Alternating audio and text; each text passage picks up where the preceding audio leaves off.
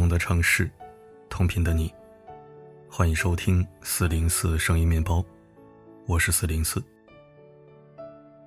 作为一个情感作者，今天的文字是我个人最近的一点思考。这思考未必是正确的，它更像是一种担忧，为越来越危险的两性关系的担忧，为越来越对立的男女战争的担忧。这篇文章可以说是不偏不倚的纯理性表述，旨在缓解男女关系，而不是制造男女对立。如果你是一个细心的观察家，你将会发现这样一个锋利又坚硬的真相：二零二一年是性侵案大批量曝光的元年，也是素人女孩集中首次权贵男权的元年。仅仅最近一两个月来。震惊互联网、引发全民热谈的危险关系就有很多起。孙怡宁怒怼王思聪，国民老公成舔狗，笑岔吃瓜群众。都美竹棒打吴亦凡，顶流明星沦为强奸犯，震惊我等草民。陈露怒斥霍尊负心汉，国民才子原是滥情海王，让人情何以堪。阿里女员工举报领导酒局性侵。一时激起千层浪，互联网大厂破冰文化引争议。小易曝光知名主持人钱枫强奸，到底是恶人先告状，还是司法不公平？真相至今甚嚣尘上，有待查证。在这些交织着权力、金钱和侵害、两性对抗和博弈的轰动事件中，我关注并书写了一部分。比如王思聪和女网红的瓜，根本不是一个笑话。吴亦凡性丑闻最新进展，到底谁在撒谎？霍尊性丑闻曝光，告诉你家姑娘远离这六种情商。但其中一部分，我关注后并未形成文字。比如阿里女员工周某状告上司王某文强奸，结果另一个男人张某先被批捕，中间牵涉的人越来越多，发生的人越来越复杂，最后甚至出现了不知道到底谁在撒谎，谁是受害者的混乱局面。比如知名主持人钱枫强奸案，两年前的案子，受害者小易今天站出来举报，曾遭到全网关注和声援。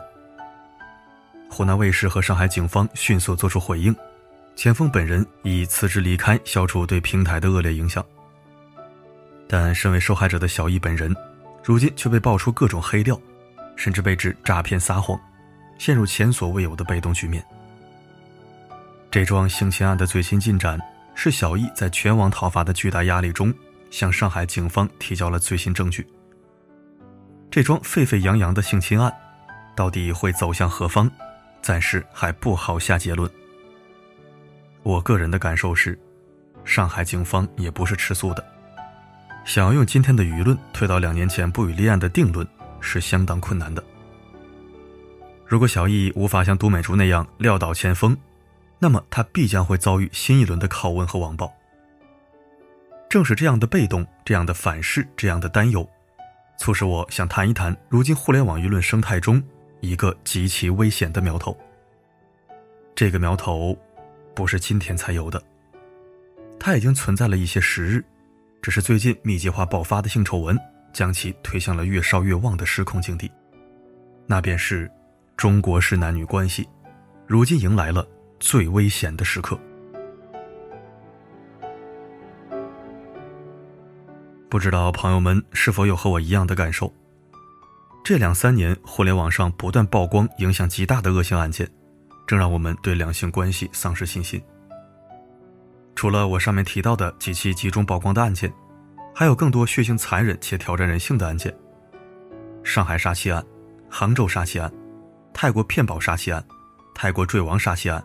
上海女明星跳楼案，慈溪女网红教师被前男友割喉案，温州女企业家被男友杀害案，某宝总裁出轨门，郑爽和张恒代孕纠纷案，这一系列挑战人性底线、震碎婚恋三观的悲剧性事件中，让我们在惊恐、错愕、愤怒、恶心、怀疑、挫败、失望等一系列糟糕情绪中，对两性关系越来越失望。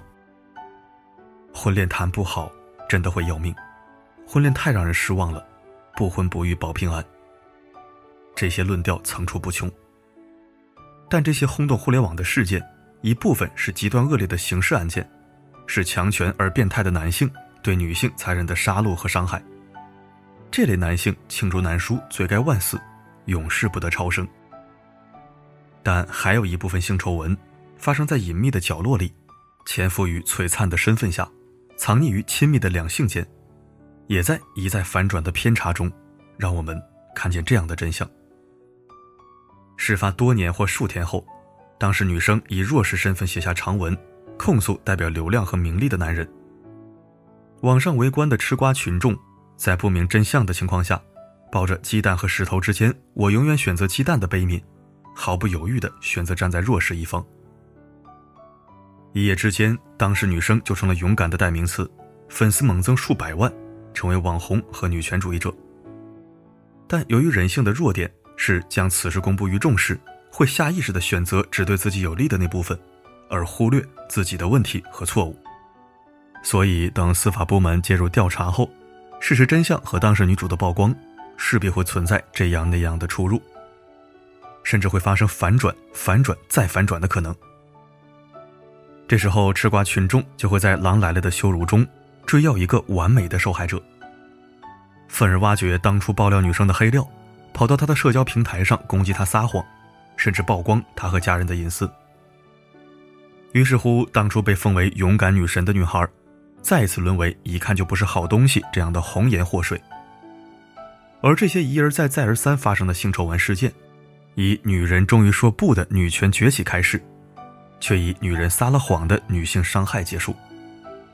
且在更深层次上，伤害着更多受伤的女人。再有女孩子被全是男人性侵、欺骗、侮辱、伤害，与走投无路之际，通过互联网求助的发生，公众会在我们已经被欺骗过很多次的情感体验里，选择袖手旁观、麻木不仁，甚至回到受害者有罪的旧路上。那么，为什么会出现这样的局面？我觉得要一分为二的看待。观察梳理这两年集中爆发的两性关系事件中。我们不难得出这样的结论：部分男性依然活在大清，认为自己对女性有生杀予夺或肆意凌辱的权利。这种根深蒂固的傲慢，最终让他们自己跌下神坛，自毁前程。但我们也要看到，一部分身为受害者的女性，在维护权益过程中，也的确存在为了博取同情和支持，刻意隐瞒事实真相、编造谎言、煽动舆论、利用公众的问题。而这些看似微末的问题，在病毒式传播的舆论事件里，会被燃烧的舆情和苛责的审视而放大，最终反噬受害女生。身为旁观者，身为对弱小天然怀有悲悯的小人物，我们大部分人关注弱者，也不苛责受害者完美，但这并不代表我们认可弱者可以撒谎，受害者经不起推敲。受害者不需要完美。但需要诚实，这是对关注者的信赖。弱者可以有残缺，但也需要动机纯良，这是对援助者的尊重。做个勇敢的女人，Girls 帮助 Girls，不是利用女性的弱势，选择性的屏蔽事实，掩盖真相，故意说谎，利用公众“我想为女性说话”的善意，操控舆论和法律，满足复仇或私欲，而是。有一份证据说一份话，有一段事实写一段文，有一份真相求一份公平。否则是对自己还有更多同类的伤害，也会造就两性关系的鸿沟。作为一个偏向硬派情感文风的作者，我有一个不太成熟的想法。当下中国是两性关系有史以来碰撞最激烈的阶段。新中国历经七十年的蝶变发展，对女性教育和权益的保护，让更多女性走出偏见牢笼和家庭桎梏，迎来身体和灵魂的解放。原来高高在上主宰女性命运的男权，在新时代女性群体的斗志昂扬中，开始一点点下坠，一点点失守。而在压抑阉割太久的女性的自我，伴随着赚钱力和话语权的增加。开始复苏、觉醒、蓬勃发展。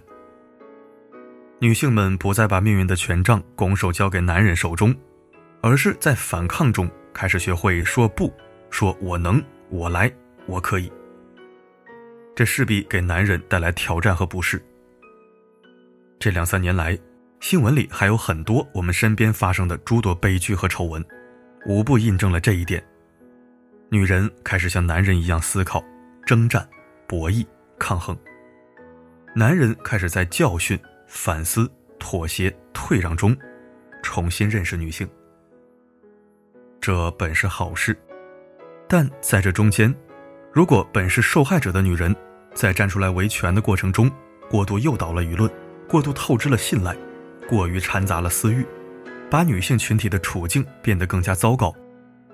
真正的女性独立和解放，不是打倒男性，不是把黑的说成白的，把坏的说成好的，把丑陋的强写成纯洁的，也不是在极端的情绪和偏执的认知里，认为只有女人是正确的，更不是女性霸权。而是越来越多的女性用事实和证据说话，用真相和真诚发言，用勇敢和善良开道。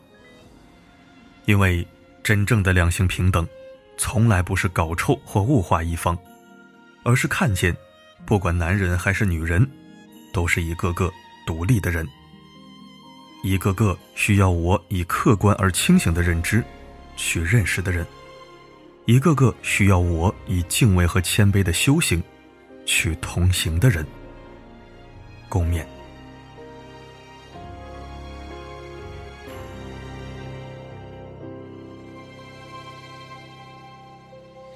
因徘徊，骤雨拆，斑驳了等待。是一梦，为谁来？心是个砚台。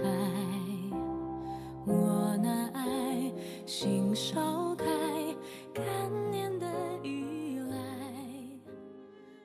感谢收听。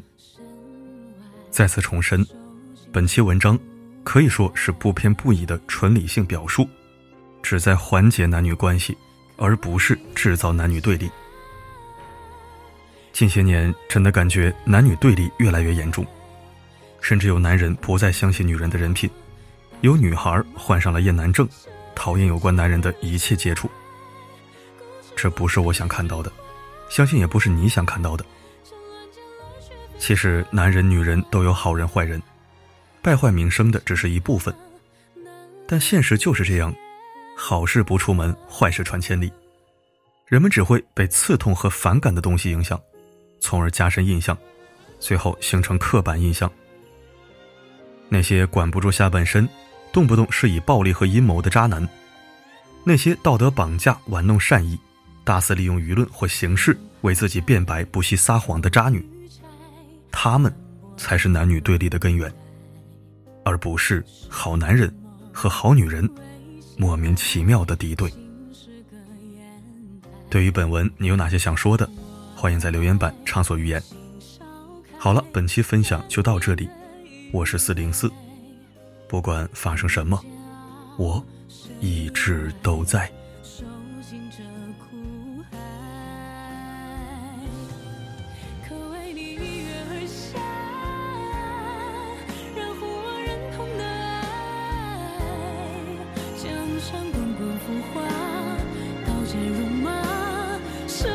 是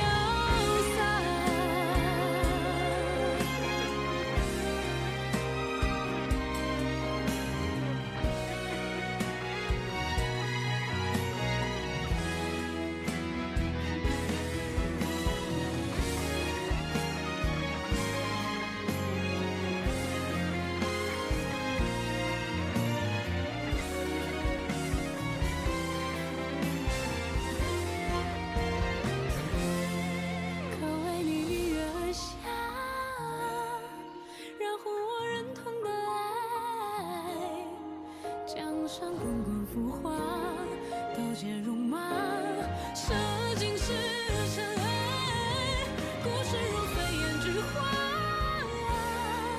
沉沦间乱雪飞沙一笔成他难了无牵挂解牵挂岁